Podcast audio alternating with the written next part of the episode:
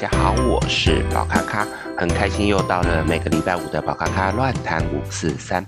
那么这个礼拜呢，要跟大家聊什么呢？在上个礼拜跟各位聊到关于一些宫庙系统、呃天命的事情，那有一些朋友私底下来询问更多关于这块的事情，那宝咖咖也在这个礼拜呢来跟大家分享那我所知道的这些事情。至于也有一些朋友，呃，他们有持不同的意见，甚至有一些比较情绪化的这一些表达，那我觉得无所谓，因为其实每个人有自己的想法，我也尊重这一些朋友，呃，对于宝咖咖所说的事情不认同的这件事情，呃，他们要发表他们的想法，我觉得这很 OK。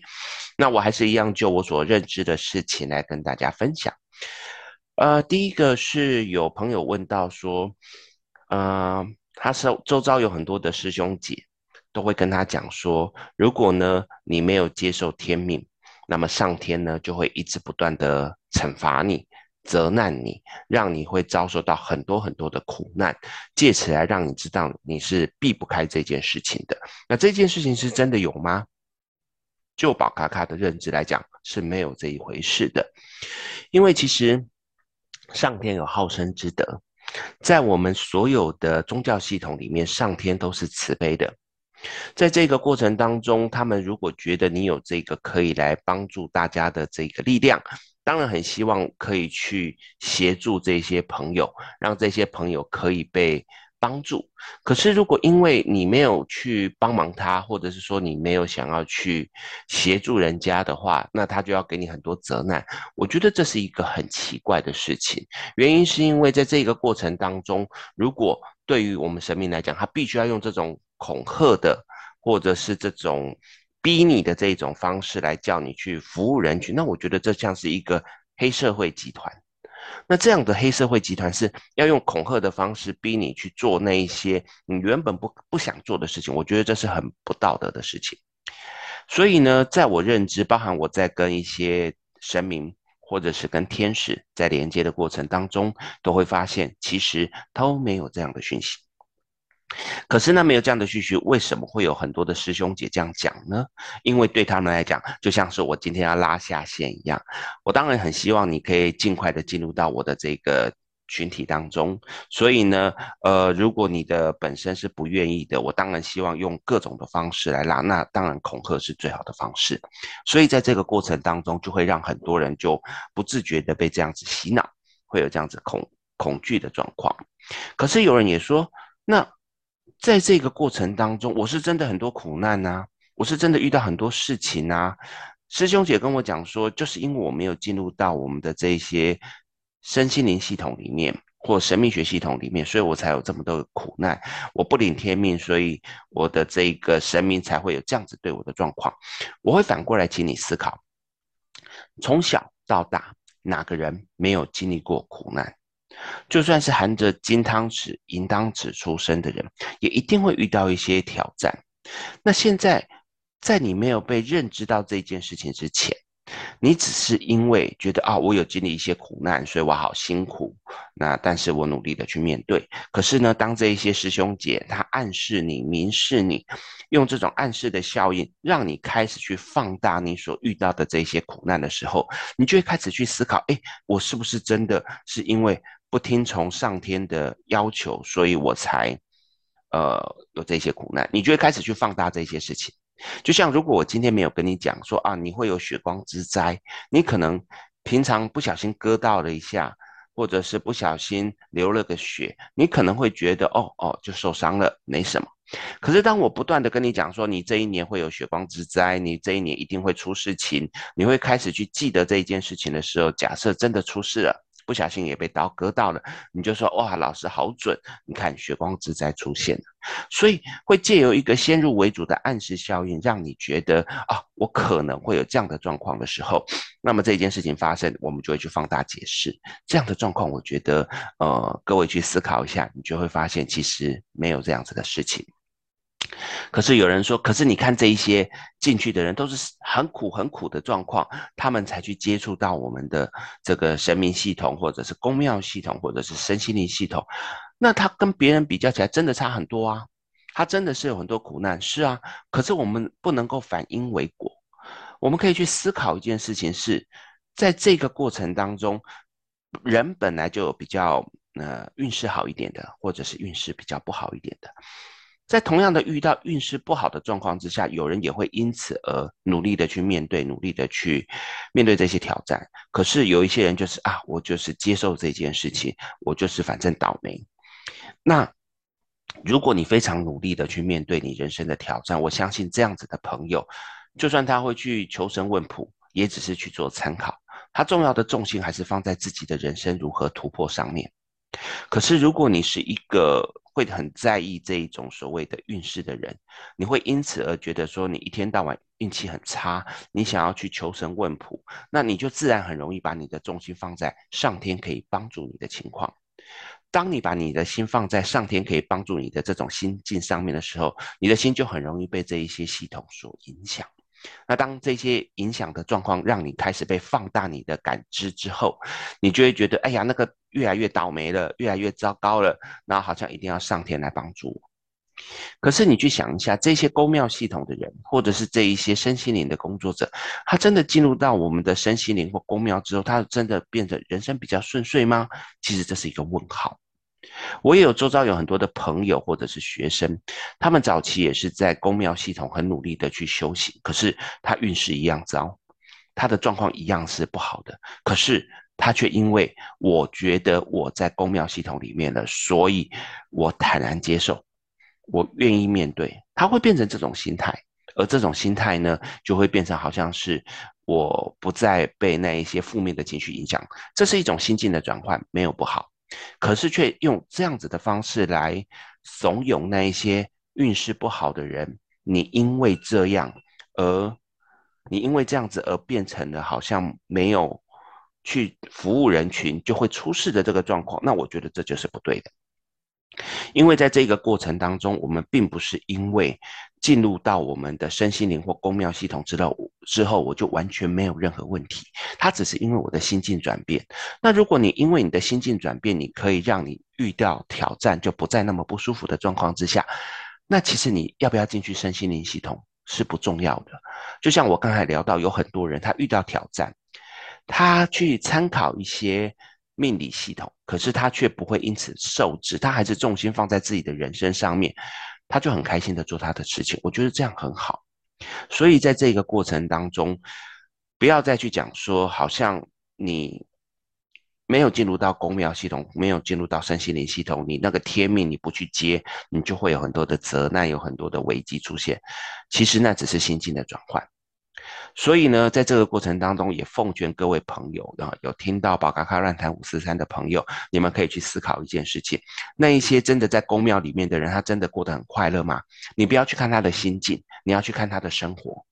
他的生活呢，在这个地方一定还是有很多的问题，但是是因为人家的心境改变，所以产生了一个很正向的态度啊。所以，如果你可以在生活中这么正向。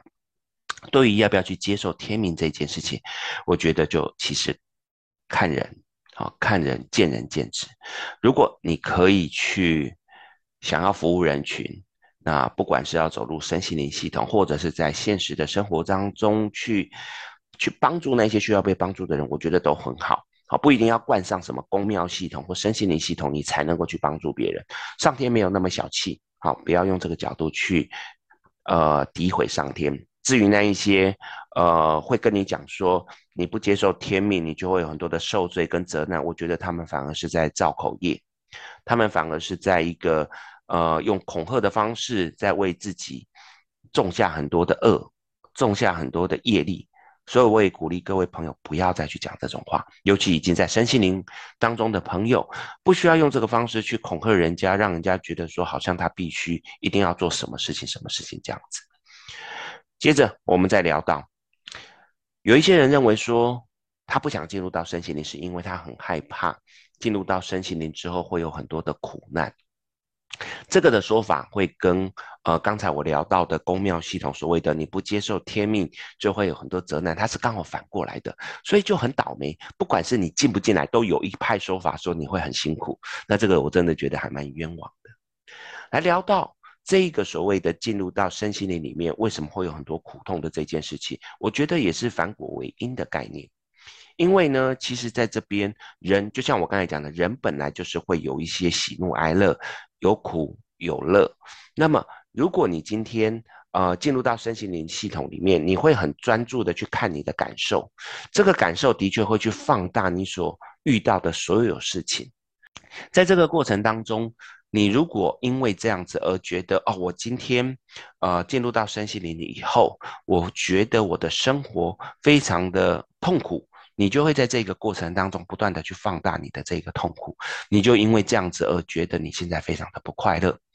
宝咖咖自己有一个感觉，其实人本来就是有苦有乐的状况，所以很多人是因为在生活中遇到了很多的挫折，遇到了很多的伤害，在这个过程当中，他希望可以找到一个精神的支柱，所以在这个精神的支柱上面，他也许接触到身心灵之后，让自己的身心灵开始因此而茁壮坚强，可是。不免俗的，其实在这个过程当中，我们的苦难还是持续存在。可是有一些人却因为这样子的去放大所谓的，你看我是进入到身心灵里之后我才痛苦，却忘记了其实你是因为很痛苦，所以你希望进入身心灵来寻得支持的状况。所以很多人跟我讲说。你看，你进入到身心灵里面，你的状况也是不好啊，你也是怎么样？我说对，可是我觉得进入到身心灵最重要的一个因素，是因为我需要一个精神的支柱，而我现在在这一个下面，在身心灵下面的时候，我的心是敞开的，因为我知道这些苦难不会因此而消失，可是我却可以让这些苦难来得快，去得也快。同样一件事情，也许我今天没有接触身心灵，我会纠葛一个月、两个月。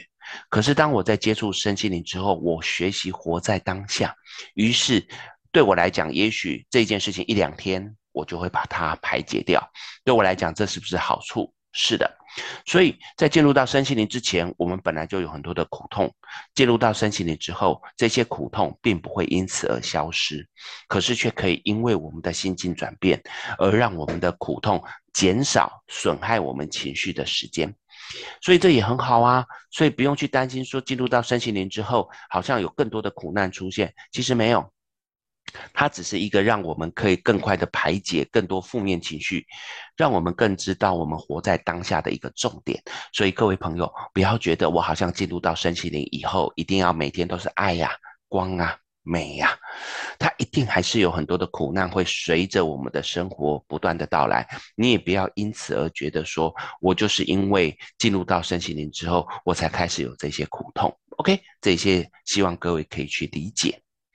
最后有一些朋友在问说，呃，有一些身心灵老师他说他要去请天命，他去向神明注册，他去向上天要了一个，呃，像是一个。领旨的那个概念，那这个东西是可以自己请的吗？其实这个讯息我觉得很有趣，就像刚才我讲的，只要你有心，你可以在生活当中用你的方式去帮助所有你想帮助的人。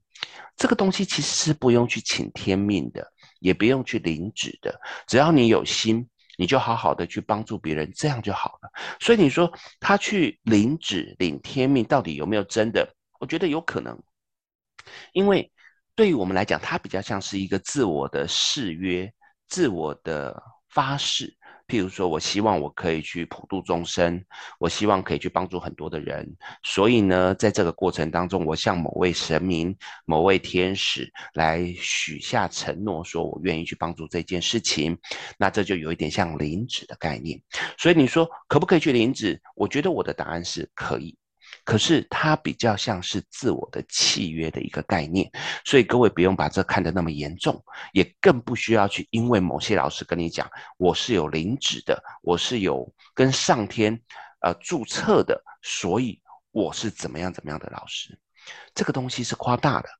这个东西是不需要的。所以呢，各位朋友，如果今天遇到有老师刻意的在宣传他是有亲自去领旨或亲自去注册的，其实没有什么了不起。对你来讲，如果真的有必要，你去向你的神明、向你的天使来祈求，希望他们可以给你带来那些需要被你帮助的人，由你去帮助他。我觉得相信，呃，上天一定会给你这样子的，呃，讯息，这样子的工作。只是我们就好好的去做，而不用刻意的把这个呃拿来好像跟大家炫耀，我可以去跟神明领旨，我可以去去跟神明注册这个东西，否则我觉得就有一点本末倒置啊。这些东西我希望各位可以参考看看。OK，那我相信今天呢聊了这些东西，也一样会得罪很多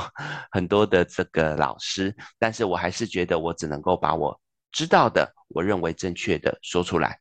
让一些可能有一些迷迷茫茫的朋友可以知道啊，有一些状况是可以去更加清楚的理解，而不会被欺骗。